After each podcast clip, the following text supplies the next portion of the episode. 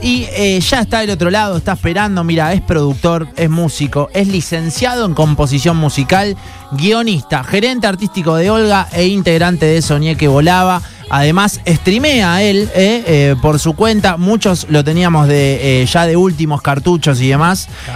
Y ya está del otro lado Lucas Friedman para charlar con nosotros. Lucas, Nacho Moyano y el resto del equipo te saluda. ¿Cómo estás? ¿Todo bien? ¿Qué tal? ¿Cómo andan chicos? Bueno, wow, eh, mucha data de, de presentación, ¿no? Me abrumé. Pero pará, es todo, es todo cierto, Lucas. Sí, sí, es todo cierto, es todo cierto. Hay, hay que, hay que hacerse cargo. Hay ¿Cómo andan? ¿Bien? Muy bien, muy bien por acá. ¿Vos qué, qué onda? Plena rutina, ¿no? Eh, a full. Sí, sí, es, es raro. Estoy haciendo más eh, rol, sí, gerencial estos días, eh, más oficina, Claro. eh, extrañando un, po- un poco el aire, eh, pero bueno, está bueno extrañar también. Así que estoy, bueno, acá, en Olga, laburando. Che, eh, ¿cómo te llevas con el rol oficina? Más allá de que, de que extrañes el aire. Eh, qué sé yo, me, me- soy, soy muy poco ortodoxo con la cuestión oficina, o sea, no tengo oficina, por ejemplo. Claro. Eh, uso, trato de usar muy poco la compu, estoy más, soy un oficinista difícil. Eh, no uso, de hecho ahora me tuve que bajar el Zoom para poder hablar con ustedes. Ahí va. Eh, soy, más de la reunión personal, charlita, hago, hago oficina, soy escurridizo. Che, ¿de dónde viene eso? ¿No? no nunca te, te amoldaste, digo, siempre de- desde los comienzos que armabas así reuniones. Digo, porque también, bueno, una, una de, de tus facetas es, am- es armar equipos de trabajo, ¿no? Descubrir talentos, si querés, o, o liderar proyectos. ¿Qué, viene de eso? ¿De toda la vida? ¿De, juntarse, ¿no? Del cara a cara? No, yo la verdad es que eh, tuve una muy buena experiencia, eh, digamos, un training bastante pesado cuando empecé a trabajar en Rock and Pop, cuando era muy pibe, tenía 20, 19, 20 años, y ahí medio que de, de arranque ya, eh, nada, tuve que curtirme un poco con, con toda una forma de laburar bastante picante, ¿viste? De, de mucha exposición, de resolver cosas quizás un poco pesadas. eh, en- entonces ahí es como que también creo que desarrollé un poco un ejercicio de tratar de no perder tiempo en, digo, no sé, creo que una de las cosas que mejor me sale es tratar de darle bola más a lo eh, a, a las cosas importantes, como que todo el tiempo estoy descartando a ver qué es importante de lo que no, como para no perder tiempo en boludeces, ¿viste? Claro. Eh, y ahí siento que fue una muy buena escuela porque no había mucho tiempo que perder, había que actuar, entonces medio que desde ahí me parece que viene un poco la, eh, el gen. Fue, una, fue un reaprendizaje para mí. Hmm. Ah, y el armado de grupos, yo en esa parte, digamos, una de las, de las tantas cosas que hacía en ese momento era intentar armar programas nuevos o de fin de semana o en horarios quizás un poco más marginales. Entonces también ahí tenía que probar cosas, había un poco de lugar para probar. Eh, el gerente de la radio siempre me decía, bueno, pensate programas nuevos para el fin de semana, para la noche. Eh, entonces medio que, medio que esa, esa escuela estuvo buena, la verdad.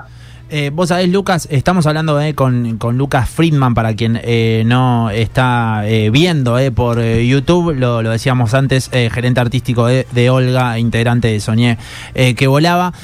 Había escuchado una nota tuya, Lucas, en, en su momento, pre- era pre-Olga, no, no era etapa últimos cartuchos, de que también medio ese Mm. puesto de probar ideas, ejecutarlas y demás, tenía como, como consecuencia después bancar, ¿no? Como que los gerentes artísticos te decían, che, bueno, me dijiste que iba a estar bueno y hasta ahora no está bueno. Eh, eh, ¿cómo, cómo hacías para convivir Sí. también, ¿no? Con, con todo eso. Bueno, eso lo fui aprendiendo también, eh, la verdad, y tuve suerte de, de- de- de a medida que fue pasando el tiempo tener un poquito más de espalda. Digo, por ejemplo, en el caso del proyecto de Olga, Mm, en las primeras reuniones que yo tuve cuando me llamaron para, para participar del armado artístico del canal, la, casi la primera pregunta que hago yo es si hay tiempo. Eh, porque posiblemente si me hubiesen dicho que, que, que la idea era medir todo en los primeros tres meses, yo no hubiese agarrado. claro. Eh, yo, pre- yo pregunté como, che, ¿hay tiempo de trabajar, de probar, de equivocarse? O sea, ¿tenemos por lo menos un año de changüí? Eh, la respuesta fue sí. Entonces por eso me embarqué también, porque yo soy muy consciente de que no, o sea, primero no conozco a nadie que tenga la fórmula del éxito para nada y después soy muy eh, defensor del proceso de trabajo, de los tiempos, de, digamos, de estar en los detalles y eso, la única forma de hacerlo es que corra el agua, que corran los programas, que los equipos se afiancen, entender dónde hay química, dónde no, qué cosas que vos flasheabas que iban a estar buenísimas, después terminaron siendo una cagada, mm. y a la inversa, cosas que pensaste que iban a estar mal te sorprenden. Eh, entonces es como, bueno, que, el barco zarpe y después estar timoneando todo el tiempo. Y si no hay tiempo de, de timonear porque te están juzgando, ni bien salió el barco, ya te empiezan a cuestionar a ver hacia dónde lo estás manejando, bueno, yo ahí prefiero no, no agarrar Acá por suerte eh, la realidad es que, digamos, desde todas las autoridades del canal siempre hubo como esa, esa premisa de poder jugar, probar, eh, tener tiempo, entonces dije, bueno, espectacular, agarro. Si no, imagínense que ni me metían a este quilombo, porque yo estaba eh, haciendo ya un programa propio, estaba con una vida muy tranquila. Pero bueno, este desafío la verdad que estuvo está bueno. Eh, de todo eso que está diciendo a eh, dos Movistar eh, llenísimos, ¿no? Con, toda una locura de, puesta en escena y demás. Nota con Messi, digo, cuando, cuando tocas como esos, esos picos de la, de la montaña también debe estar buenísimo, ¿no? Haber pasado por todo lo anterior. Sí, son, son momentos bastante flasheros, son momentos difíciles de, de absorber eh, y son, para mí, son como pequeños premios, la verdad. Eh, son como, como mimos eh, a, todo lo que es el, digamos, como un trabajo diario.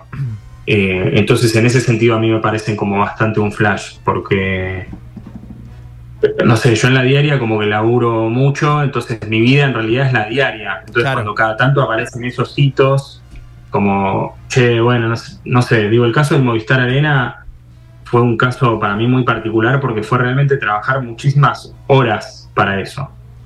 Horas y días y meses. Entonces, en, el momento en que sucedió, para mí era una cosa como medio, medio, llegás como medio inconsciente, porque en realidad llegás siempre laburando, laburás, laburás, laburás, laburás, sucede, ves ese lugar lleno, explotado de gente y ahí caes y decís como, uff, Claro, o sea, lo logramos. Eh, y eso es bastante flashero y ahí es como que cae una ficha de, como de premiación de decir, uy, boludo, qué increíble que logramos esto.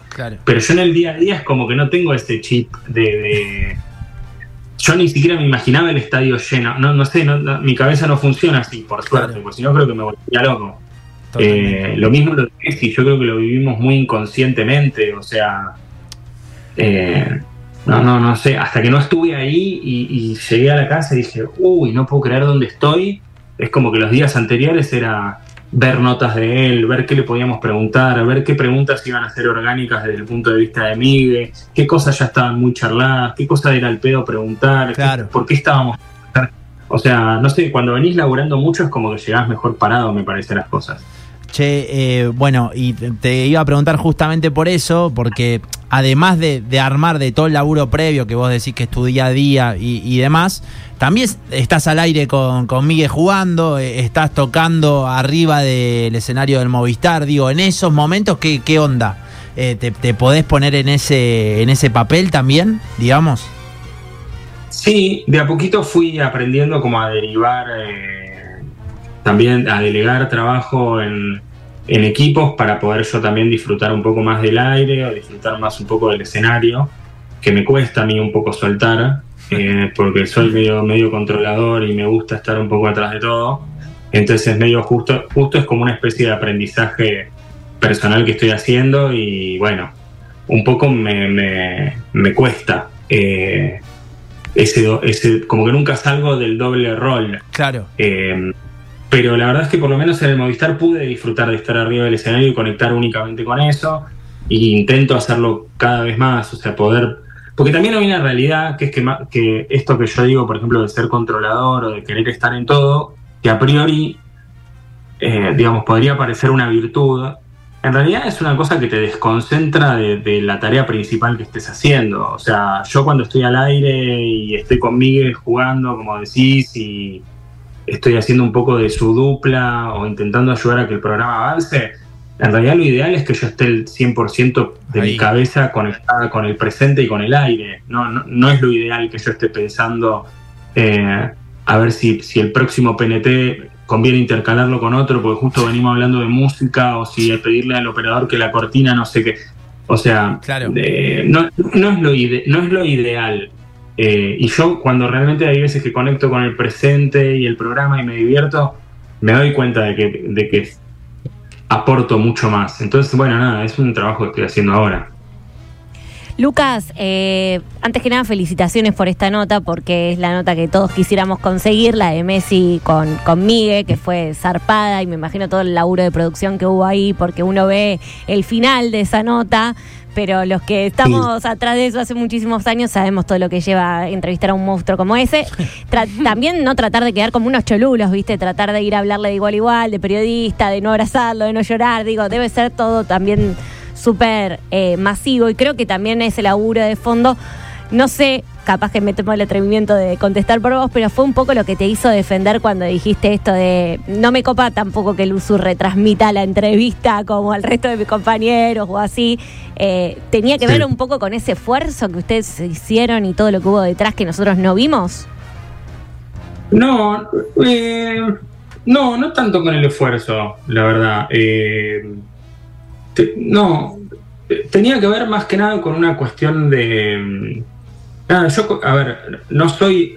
Eh, yo no nací, digo, no fui criado en la cultura del streaming, digamos, si bien hago streaming, yo soy más de la generación por ahí de, la radio, digamos.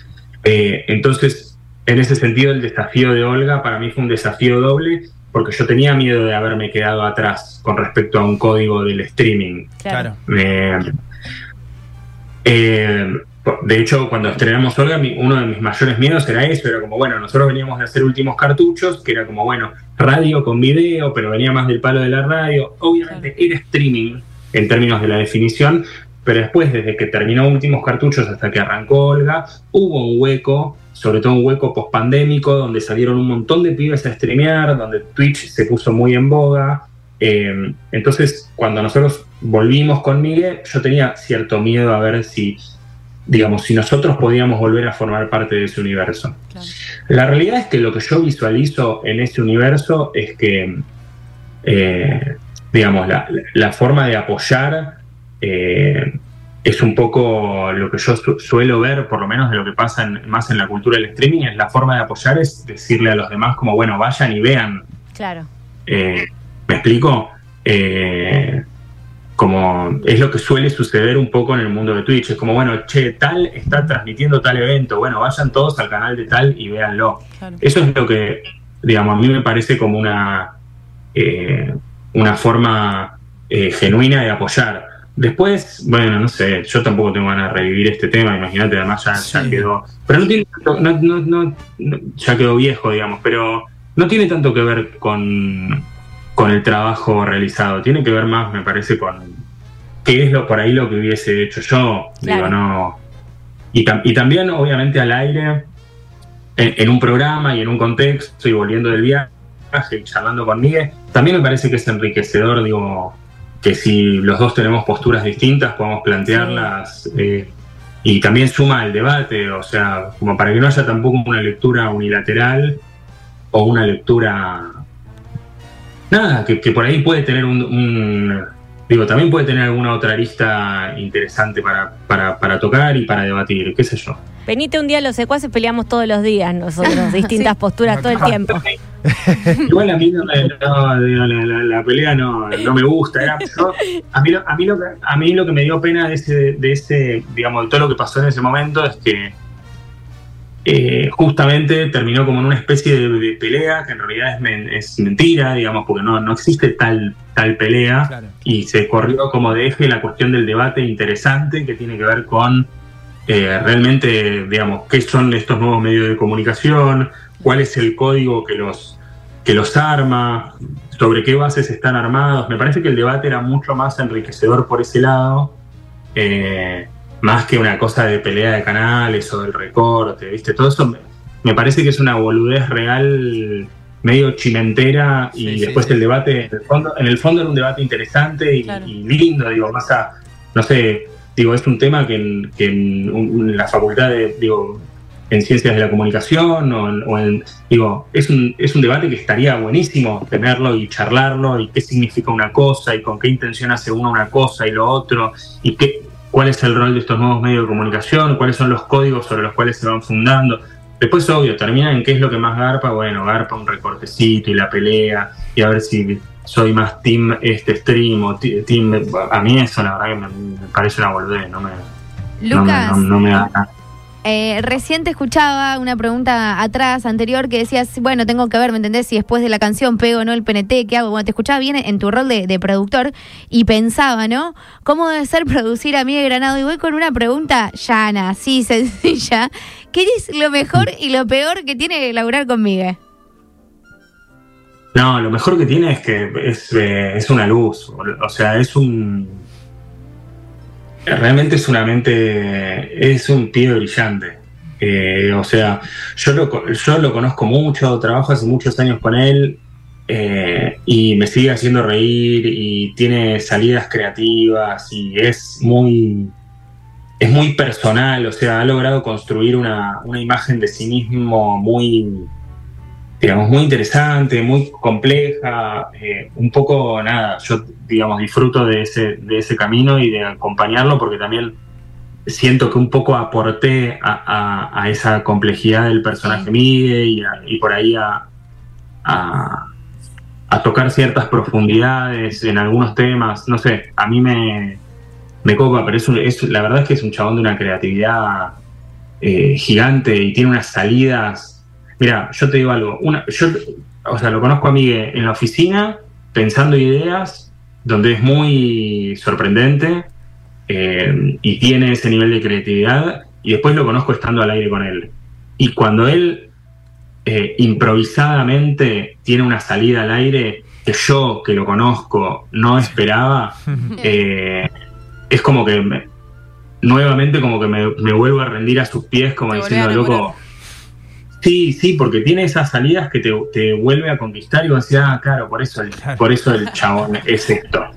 Porque además a mí lo que me pasa es, si a mí me sorprendió que lo conozco y cada vez lo conozco más y ya cada vez le conozco más las mañas, me sorprende, no, digo, no me quiero imaginar a la afuera. Así que en ese sentido es un, digo, es lindo desde el punto de vista humano de compartir con alguien eso. Y después también eh, es lindo desde el punto de vista profesional, porque siempre te levanta un poco la vara. Es como, viste, la vara de la, de la creatividad es como siempre haber un poquito más, una vueltita más. Pará, ¿y la segunda, No, que era lo peor? No, y después que, obvio, es un yunque total. es un pesado. Es un pesado. eh, es intenso, es ansioso. eh, no sé, digo, ayer por, es como, ay, que, que quiero tratar de acordarme de algún personaje. Ah, bueno, no. Bueno, no importa, pero es como, che, eh, ¿ya está el video? Sí, me dijeron que el lunes iba a estar el video.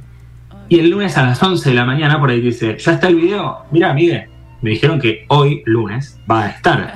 Así que esperemos, dado que todavía sigue siendo lunes, están casi 18 horas del día por delante. Y yo te digo, "Ya, quédate tranquilo que el lunes va a estar. Y a las 3 horas ya llegó el video. Miguel, claro. mira, a mí cuando me llegue el video, quédate tranquilo que yo te lo voy a pasar. Porque ya entendí que lo ver. Entonces, digo, hay una cuestión de ansiedad, de, de que tiene todo eso, que es como muy eh, manija, pero bueno, yo ya, eh, creo que lo controlo, creo. Bien, bien. Creo que ya aprendí a controlar. Aprendí a la fiera. Sí. Claro, eh, es Lucas Friedman, che, quien está diciendo todo esto, bueno, gerente artístico de Olga, integrante de Soñé que volaba, lo repito por si recién enganchan la nota. Lucas, primero, bueno, te vi en el Movistar Arena, los vi a todos y la verdad me pareció una locura lo que hicieron. No puedo creer cómo lograron llevar eso al teatro, digamos, por llamarlo de alguna manera. El ritmo que tuvo todo, eh, las bandas, bueno, la gente que convocaron.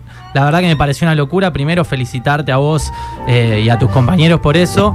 Y después eh, quería consultarte porque se te ve como un chabón eh, como súper sensible, como muy conectado con la realidad, eh, como que sos muy consciente de todo lo que, lo que va sucediendo. Y pensaba que eso en la práctica, llevarlo a un Movistar Arena o a una entrevista con Messi, es más difícil de, de sobrellevar, ¿no? ¿Cómo, cómo lo viviste? ¿Lo pudiste eh, manejar o los nervios eran, eran totales y la locura te superaba por momentos? Eh, vos te referís a que, a ver, reformúlame. No. Que si, si estaba, si estaba tranquilo, nervioso, Viste que, consciente de eso. viste que a veces, eh, por ejemplo, hay entrenadores que dicen que los jugadores que no tienen conciencia de los lugares en los que están son los que mejor juegan. Y a vos yo te veo como siempre. Mirá, no sabía eso. como siempre muy, muy conectado, muy consciente de lo que va sucediendo. ¿Te costó un poquito más eh, sobrellevar todos estos logros del Movistar con una cantidad de gente terrible, de ir a entrevistar a la persona más popular del mundo? Mirá, te digo algo. Yo este es un tema que lo, lo tengo bastante trabajado en, en terapia, que ya me dieron el alta Ah, hace tiempo ya, hoy. Pero mm, es un tema que, que es un tema importante para mí. Eh, yo creo que si hay un motivo por el cual puedo transitar estas cosas con cierta tranquilidad es porque realmente empecé a trabajar desde muy pibito y tuve momentos de mucha angustia, digamos. Entonces llego a estos momentos con un con cierto camino, digo, sigo siendo una persona joven, pero empecé a trabajar a los 19, a los 20, entonces ya, ya son como 16 años que estoy haciendo este tipo de cosas. Entonces cuando llegas y, y me, y me la pegué mil veces, o sea, me mandé mil cagadas, me putearon mil veces, o sea, me... Entonces hay algo de que cuando llegas con cierta espalda y con cierta experiencia a determinados lugares, llegas un poquito más entero. Imagino que debe ser muy difícil absorber estas situaciones si de repente pegaste un hitazo de una Claro. o si no tenés una espalda o un recorrido atrás. Yo creo que, el que, que hay gente que llega más armada a determinados lugares porque justamente transitó un camino y, no sé, quiero decir, por ejemplo, hay actores del, del- que por ahí estuvieron 25 años trabajando en el under y haciendo obras independientes. Y de repente pegaron una obra, no sé, en calle Corrientes o no sé qué, que le explotaron. Y muchas veces es como, bueno, qué sé yo, ¿cómo transitas la fama? Y bueno, no sé, digo, esa persona hace 25 años que viene laburando. Intuyo que llega mucho mejor preparada a esa obra donde la pegó que la persona que justo hizo la primera y, y la pegó. Digo, Claro. siempre es como ese, un, poco ese, esa comparativa, o qué sé yo, la gente que viene más del palo de los realities o que pega una, una que pasa de 0 a 100, intuyo que debe ser mucho más difícil de procesar. Eh, yo siento que es más un camino, ¿viste? Claro, me quedé con lo que dijiste recién de la terapia, que te dieron el alta. Te escuché decir una de las frases más de neurótico que escuché en mi vida, que es, en cada cosa que vos haces hay algo que no haces. O algo así, algo parecido. Eso es neurosis pura, hermano. Sí, eh, pero, está, pero está bueno para tomar decisiones. Va, no sé, yo siempre fui tomando las decisiones como medio así en la vida en general. Eh, está, está bien pensarlo así. Sí. Eh, digamos, no, no, no está mal. Sobre todo, que, que esto también siempre lo digo, la, la toma de decisiones nunca es una toma de decisiones con un 100% de libertad. O sea, yo pude tomar decisiones muy arriesgadas porque siempre tuve un marco de contención donde yo sabía que no me caía muerto. Entonces eso me pidió, me permitió a mí siempre tomar como decisiones un poquito más arriesgadas, eh, que de última, digo, tengo una contención familiar. Eh, entonces en esto de cuando haces una co, viste, es siempre hay que poner un poco el contexto porque no es lo mismo, o sea, yo siempre arriesgué mucho porque no tenía tanto para, para perder, digamos. Entonces eso me permitió también a mí llegar a lugares quizás un poco más jugados o arriesgarme un poco más. Si yo no hubiese tenido por ahí el apoyo familiar o cierta condición y hubiese pensado siempre en qué cosa me daba más plata. Bueno, de hecho tuve, o sea, tomé muchas decisiones así que las tengo determinadas en mi vida. Claro. O sea, a mí me ofrecieron gerencias de, de radios donde me pagaban excelentes sueldos eh, y, no, y no los agarré porque no era lo que a mí sentía que me iba a hacer bien o que me iba a gustar o sentía que me iba a hacer bastante infeliz. Eh, porque eran tipos de contenidos que yo no quería o que no me gustaban. Eh, entonces poder tomar ese tipo de decisión y decir yo le digo que no a esto porque, bueno, eso lo haces obviamente porque tenés la panza llena Claro. porque cualquier otra persona le ofrecen eso y es eso o nada y lo agarra sin pensar. Eh, entonces tampoco me puedo hacer el boludo con eso, ¿viste?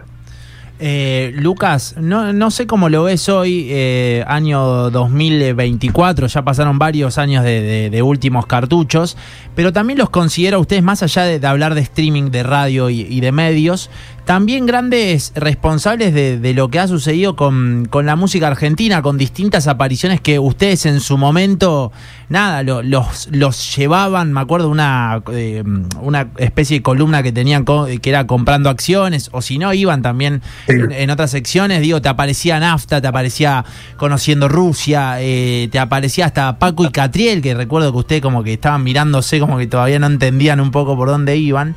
Eh, digo, eh, ¿son, ¿son conscientes que también un poco han, han sido culpables de esta renovación de artistas hoy por hoy en, en un año, en año 2024 o no, o no caen en la cuenta de eso?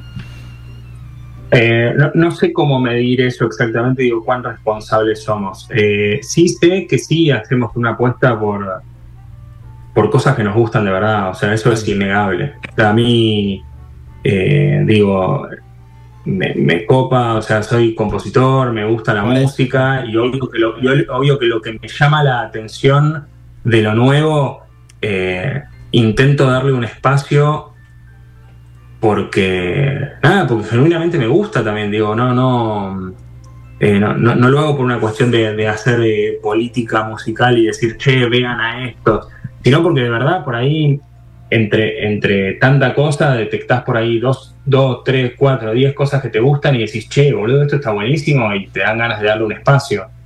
Pero les repito, sale genuinamente de querer hacer lo que se te canta. Entonces, en hacer lo que se te canta, eh, supongo que eso también hace que se comunique mejor, porque si yo realmente traigo una banda que me gusta, porque genuinamente me gusta, es más fácil que yo la comunique y que la gente compre, porque es 100% genuino eso. Mm. Eh, sí, obvio. Y después hay una parte que tiene que ver con el vínculo mío de, de- de- que tengo con Miguel, que pasa a través de la música, que eso fue una cosa como muy casual, que, que medio que desde el día que empezamos a hacer últimos cartuchos coincidíamos en gustos musicales y eso, no sé, es crianza, es qué sé yo. Sí, sí, sí. Digo, yo una vez, no, no me acuerdo ni siquiera si fue ese el gen o no, pero digo, una vez subí a mi Instagram yo tocando un tema de Charlie y me puso, uy, boludo, tocas Charlie, te gusta, no sé qué, y medio que ahí empezamos a hablar de eso. Claro. Eh, pero fue una casualidad, entonces, o no sé, digo, si viajamos medio en el auto, che, escuchá esto. Y es natural que si nos gusta eso y si tenemos la libertad de hacer lo que queremos al aire, llamemos a esas bandas. Está buenísimo. A mí me, me encanta y yo muchas veces como oyente lo agradezco. Totalmente, totalmente. Eh, Lucas, bueno, con tu carrera como músico también, el otro día subiste una, una encuesta o eh, hace algunos días de si venías a Rosario o no. Eh, ¿hay, ¿Hay chances de que, de que vengas con tu música para acá? Sí, tengo, muchas tengo muchas ganas. Me da, me, me da pena. mm, Me da pena no, no disponer de tanto tiempo para dedicarle a, a- Perdón, ahí aparecí. Me da pena no, no tener tanto tiempo para dedicarle a, a mi música, eh, pero sí me doy cuenta que cada vez que armo una fecha para tocar acá en la ciudad de Buenos Aires, cada vez que subo una story con un flyer, me llegan como, che, ¿cuándo venís a Rosario? Che, ¿cuándo venís a Córdoba? Che, ¿cuándo venís a Mendoza? Claro. Eh, y a mí me re gustaría, pero no, no sé, me tienen que invitar. O sea, tiene, que ver- tiene, tiene que venir alguien con un lugar, con un teatro, con algo ya armado, decirme, Lucas, mira, vos tenés que estar tal día, a tal hora, Acá. eh, porque no, no- no estoy para producírmelo, la verdad. Me da una conseguimos. paja. Sí, sí, sí, lo hacemos en dos minutos, Lucas, ¿eh? así que no, no hay Lucas, problema. hablando de Rosario y de gira, en Olga un día dijeron que estaban armando, armaron así medio de, de- de mentira la, la gira y nombraron a Rosario y a Radio Boeing. Dice Miguel, arreglamos con Radio Boeing y vamos a, a hacer el duplex allá como hicieron en el Rex. ¿Hay posibilidad de esto o no? ¿Nos, em- nos emocionamos? ¿Empezamos a mover a la gerencia de la radio? Mirá que acá uno de los integrantes es el hijo del dueño, así que está todo dado. Todo bien. Mira, eh, no, sí, nosotros queremos, la verdad es que queremos movernos. Hablando en serio, digo, más allá de la de lo de la gira, nosotros queremos movernos y además eh, entendemos que, que también, además de que queremos, tenemos que hacerlo un poco para salir de Buenos Aires y para salir un poco de Palermo. Que es muy sano salir de Palermo. Eh, es como una cosa que hay que hacer. Pero, mm, pero la realidad también es que cada salida que nosotros hagamos queremos hacerla digo, con algún sentido, hacerla que esté buena, que, que, que esté, nada, que esté como bien laburada, entonces tenemos que pensar bien cómo, cómo va a ser el movimiento medio en un sentido anual, te Claro. diría. O sea, no, no quiero Claro. pensar solo en, en Rosario, en Santa Fe o en, o en Córdoba o en... Quiero ver bien qué, qué podemos planear y qué podemos hacer eh, realmente como para que no sea caprichosamente ir a Rosario y después no ir a ningún lado más. Claro. Eh, quiero darle un contexto y quiero ver si es si es en algún teatro, si es en algún lugar abierto, si después de ahí, si, transmit, si es transmitir desde ahí toda la semana o un solo día, o hay que pensarlo bien, hay que, hay que producirlo. Eh, así que nada, en algún momento supongo que habrá alguna novedad. Lucas, bueno, gracias, che, por este ratito. Te agarramos en plena rutina ahí en tu, en tu oficina, pero que no tenés, que nos dejaste claro eso. Eh, así no que pasa nada, me hicieron zafar de una reunión con comercial. Ahí va. Eso es bueno. Eso está bueno. eso está bueno, eso está buenísimo. Lucas, en serio, eh, gracias por, por este ratito acá con, con Radio Boeing. Y nada, bueno, eh, avisen cuando activen para, para Rosario y demás. Acá las puertas están abiertas. Dale, gracias a ustedes chicos por la buena onda. que sigan bien. Abrazo grande. Ahí estaba, che. Lucas eh, Friedman charlando con nosotros. Bueno, productor de eh, Olga y, y demás. Y una extensa carrera también. Que por ahí no nos metimos tanto en eso, pero posta que eh, creo que arrancó laburando con el hijo de Greenbank a los En 19 Metro. años. Metro, en. Metro, después Rock and Pop y después Blue. Entonces como que tiene mucha radio encima desde muy chiquito también. Sí, ¿no? te- Mucho medio, mucho armado de artísticas. Sí. De lo que no se ve por ahí tanto al aire también. había una banda para preguntarle. Montón, montón. Eh, de hecho, eh, escuché una anécdota de él que, por ejemplo, le escribió un guion, le mandó una vez un guion a Sebastián claro. Y que Wanreich le contestó muy amablemente, pero que Claro, le claro, dijo que no lo iban a usar, pero que estaba buenísimo lo que había escrito. Claro, él cuando se refería a que era de otra escuela, es de la escuela de rock and pop, de más de, de Claro. esa, digamos, de- de vieja escuela, por Full eso, radio. por más que sean, hagan streaming, él viene de la radio, ¿no? Sí. Sí, Directamente. olvídate, olvídate. Bueno, ahí estaba, che, seguramente después lo vamos a subir a Spotify y a YouTube.